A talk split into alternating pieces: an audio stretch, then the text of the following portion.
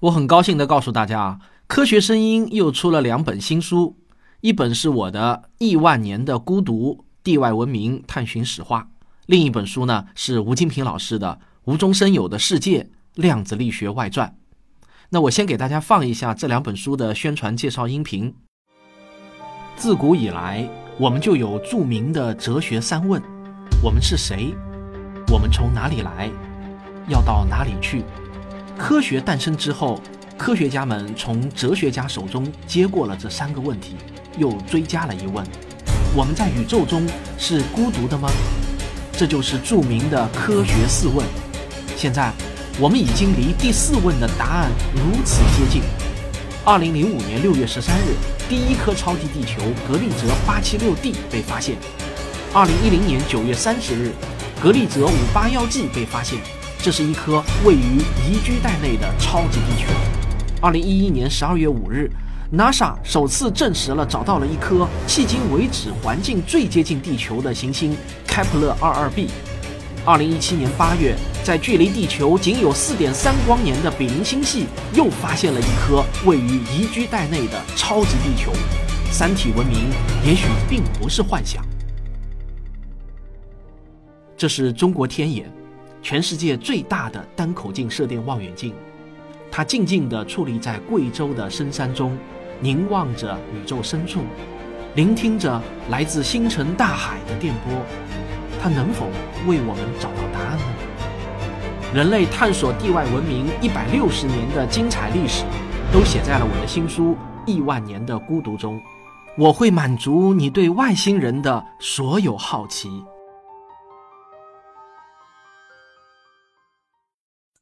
一九零零年的十二月十四号，普朗克在德国物理学会正式提出了能量子的概念，一场新物理学革命就此拉开了序幕。人类啊，不经意间就摸到了微观世界的大门口，门里面的世界显得那么诡异，那么奇妙，那么捉摸不定。老一代科学家呢，只是谨小慎微地跨进了新物理学的世界。真正揭开微观世界面纱的人，正是一批二十世纪的同龄人，他们被称为物理学男孩。也正是一代又一代的科学家前赴后继，联手推动了这一场伟大的物理学革命。科学家们不仅要面对科学的挑战，二十世纪也是多事之秋啊，他们也要面对纷繁复杂的历史变迁。科学没有国界，可是科学家有自己的祖国。在一战和二战这样的大劫难来临之际，科学家们各自又会有怎样的表现呢？这本《无中生有的世界：量子力学外传》将带你回到那个科学发现与大历史进程相伴相随的年代。你们可能不知道的是啊，科学声音所有的实体书背后都有一位重要的策划人。他就是时代华文书局的资深编辑高磊老师。八年前呢，正是他把我从嘈杂的网络中挖掘了出来，成功的捧红了我的第一本书《时间的形状》。然后啊，他就一直在为科学声音策划、包装图书。今天呢，我要把他从幕后给请到台前了。我估计啊，你们听到高磊这个名字，而且啊又是科普类图书的策划，脑子里面啊浮现出来的肯定是一个理工男的形象。哈 哈哈，那就大错特错了。高磊实际上是一个标准的文艺女青年，她的淑女照我一看到啊，还以为是林徽因的彩色复原照呢。本期的封面配图就是她，你们觉得呢？那接下来呢，我就请大家来听一下文艺女青年高老师眼中的科普是怎样的。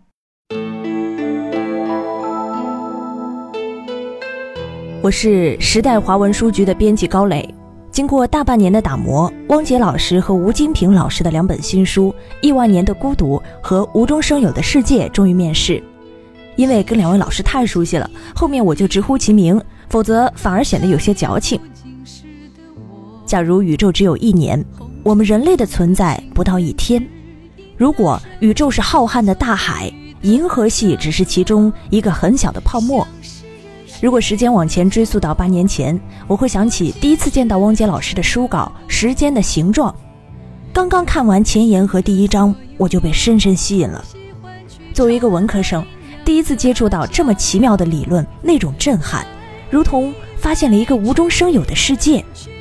原来物理并不是公式，而是一个雄伟壮阔的科学大厦，里面有无数智商超群的人，一代代构建出我们对这个宇宙的认知。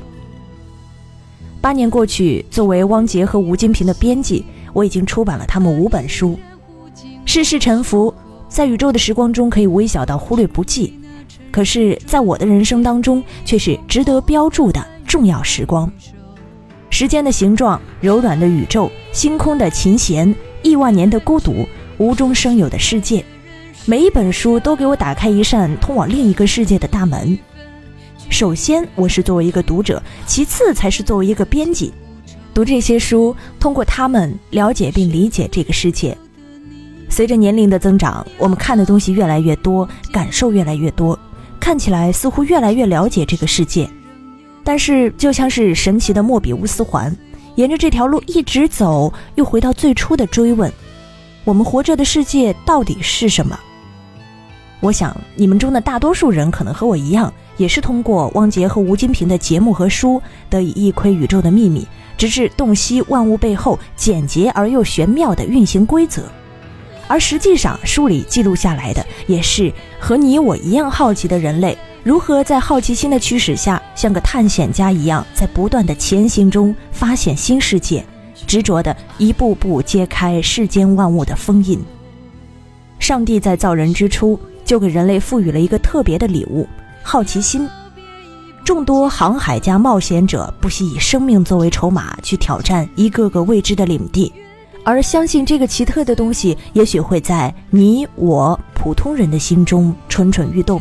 如果你翻开了书页的话，如果你打开了这几本书，你和我一样，即将见证这几个世纪以来，人类如何从双足行走的灵长目动物，逐步进化为具备抽象思维、高度理性的物种，如何开始探究这神奇宇宙的终极奥秘，如何用这些知识来改造我们的世界，而一个个光辉闪耀的名字，牛顿、爱因斯坦、普朗克、波尔、德雷克。卡尔萨根，在这几本书中化身为演员，排着队闪亮登场，各自咏唱出一段激动人心的乐章，组成一个华丽的思想歌剧。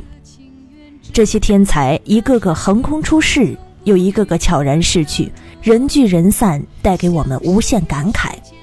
当然，即便是这样神奇的物理，并不能使我们这个月的工资增加千分之一，也不能让我们马上成为所谓的成功人士。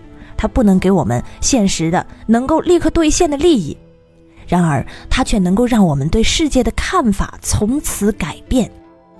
当我们感受到时光的流逝，抵挡不住的不只是额头上的皱纹，还有我们怎么也追不上的光速。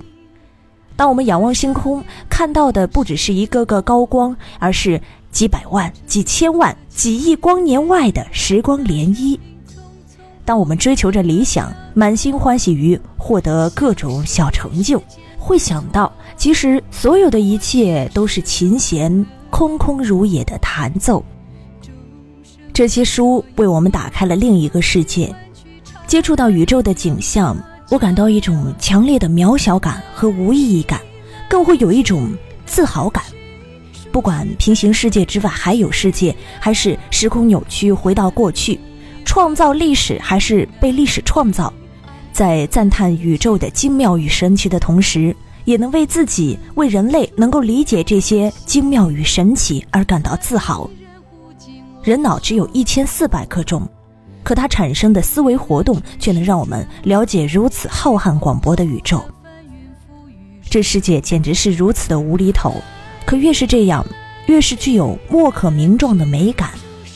当我经历生命中那些细小的美好时刻，比如某个夏夜，听草丛中传来蛐蛐的欢鸣；积水的路边走过，听高大的梧桐树叶被风吹过，我会觉得这个世界如此美妙。想到飞速膨胀的宇宙，嵌在不断延伸的四维时空中的众多星系，正急速地飞离彼此，而此刻我们在亿万之一的概率中相遇。这个星球就像一粒尘埃，我们都是这星球中短暂的存在。也许我们都是上帝无聊时掷的骰子。当我们唏嘘生命的转瞬和渺小时，更加崇尚人类智慧的伟大。我记得《时间的形状》上市后，王杰说：“我想当阿西莫夫。”高老师，你要不要当坎贝尔？我当时愣住了，坎贝尔是什么鬼？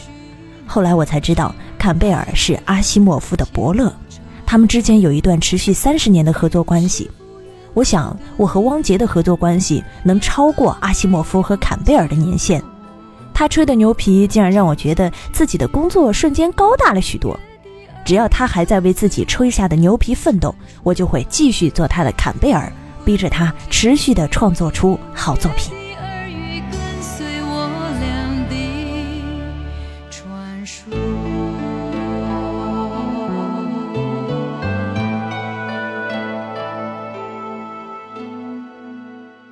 有没有感觉到一种文艺女青年的气质扑面而来啊？反正我是有这种感觉。这两本新书在各大网络书店上现在啊都已经现货发售了。真心希望大家对我和平哥的科普创作能够多多支持啊！买的人越多啊，我们就越是写得起劲。